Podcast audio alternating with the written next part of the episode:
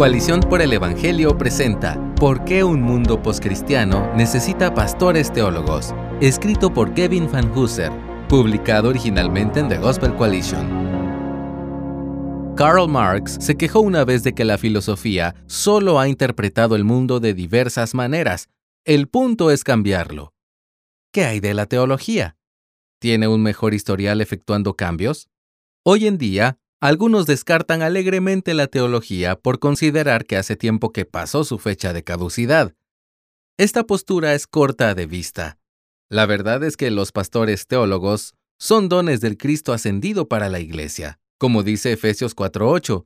Informados por la palabra y fortalecidos por el Espíritu, Cristo usa a los pastores teólogos tanto para interpretar el mundo como para transformarlo como si fueran socorristas, se adentran en la crisis de nuestro mundo poscristiano y forman discípulos para atender sus necesidades más urgentes.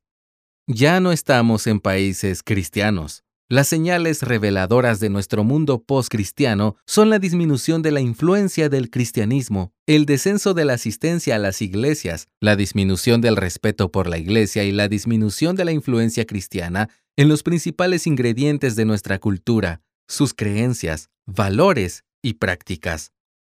En nuestro mundo postcristiano también se ha producido un cambio en la forma en que las personas entienden y reaccionan ante el término cristiano. En algún momento del siglo XX, el mundo occidental se despertó para descubrir que había perdido la fe. La velocidad a la que el post ha afectado el entendimiento del cristianismo es sorprendente. ¿Qué acaba de pasar? Ningún argumento o descubrimiento científico es responsable del fin de la era cristiana. La obra de Charles Taylor, Una era secular, sugiere que la revolución fue interior, en la forma en que la sociedad imagina el mundo y el lugar de la humanidad en él. Las razones son complejas, pero el resultado es palpable. Habitamos un mundo en el que la existencia de Dios no se siente como algo obvio, intuitivamente correcto o plausible. El mundo se siente de este mundo. Una de las muchas consecuencias de nuestra cultura poscristiana sobresale, la posalfabetización. Desde el principio, y más aún después de la Reforma y la imprenta, el cristianismo se ha centrado en la palabra. En una cultura posalfabetizada, sin embargo, las personas se comunican a través de una variedad de plataformas multimedia. La palabra escrita ya no ocupa un lugar de honor. En una cultura saturada de TikTok, Instagram y YouTube, los periodos de atención deben ser de solo unos minutos. Si combinamos poscristiano y posalfabetizado, el resultado es el analfabetismo bíblico, la incapacidad de comprender la gramática, la historia o la lógica del cristianismo bíblico. Una cosa es tener una visión elevada de las escrituras y otra muy distinta saber leer los diversos libros y géneros de la Biblia como parte de una historia canónica unificada. En nuestra cultura poscristiana, incluso a los cristianos les cuesta saber cómo leer bien la Biblia o cómo navegar por los desacuerdos interpretativos. Las personas siguen consumiendo noticias, pero el Evangelio, las buenas noticias, es en gran medida ininteligible en un mundo poscristiano. La sobrecarga de información y las continuas noticias de última hora nos insensibilizan ante lo que realmente necesitamos saber. La verdadera noticia de última hora de que el reino de Dios está irrumpiendo en nuestro mundo a través del Espíritu de Jesucristo. No se puede concebir una noticia mejor. Para un secularista, el mundo es materia en movimiento, sin sentido a menos que los humanos puedan hacer algo con él.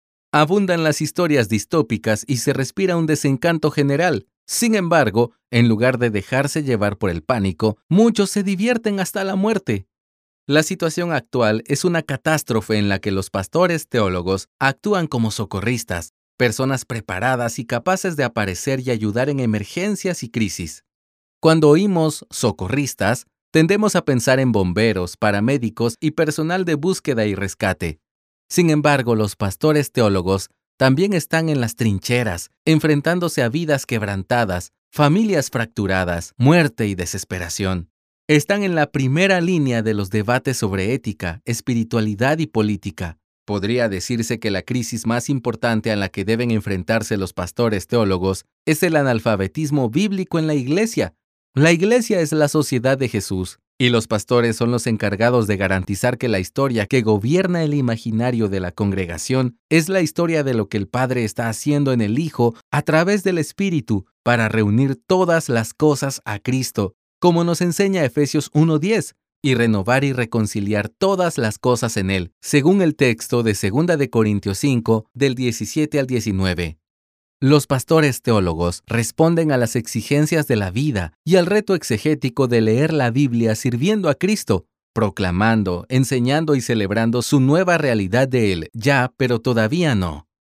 No es momento para la desesperanza. No necesitamos reinventar la iglesia, sino redescubrirla, porque la iglesia es creación de Dios. No es momento de abandonar la teología, sino de profundizar en ella para llevar cautivo a Cristo todo pensamiento y todo imaginario social. La iglesia local es el lugar para cultivar la alfabetización bíblica, para aprender lo que todo cristiano necesita saber para representar a Cristo y su reino. La iglesia local es la esperanza del mundo, pero solo si permanece en el dominio de la palabra, al ser un lugar donde se cultivan hábitos de lectura y donde la palabra que se lee se escucha y se practica. Los pastores teólogos, quienes ministran la palabra, son catalizadores de la alfabetización cristiana, en parte ayudando a las personas a leerla como su principal narrativa de identidad. Es en la iglesia local donde aprendemos la historia del Cristo cuyo nombre llevamos. Es en la vida en común de la iglesia donde el cristianismo se hace sentir socialmente plausible. El lugar de la iglesia local es en el mundo postcristiano, pero no es desde él donde el cristianismo debe nacer de nuevo. El gobierno de Cristo se hace visible cuando llama, reúne y reconcilia la vanguardia de una nueva humanidad. ¿Puedes ver soplar al Espíritu? Con disculpas a Marx, quien pensaba que había que superar el cristianismo, la verdad es que el mundo poscristiano nunca podrá ser más que precristiano, porque el mundo ya es y siempre será del Señor, como nos recuerda el salmista en el Salmo 24.1, del Señor es la tierra y todo lo que hay en ella. Gracias por escucharnos. Si deseas más recursos como este, visita coaliciónporelevangelio.org.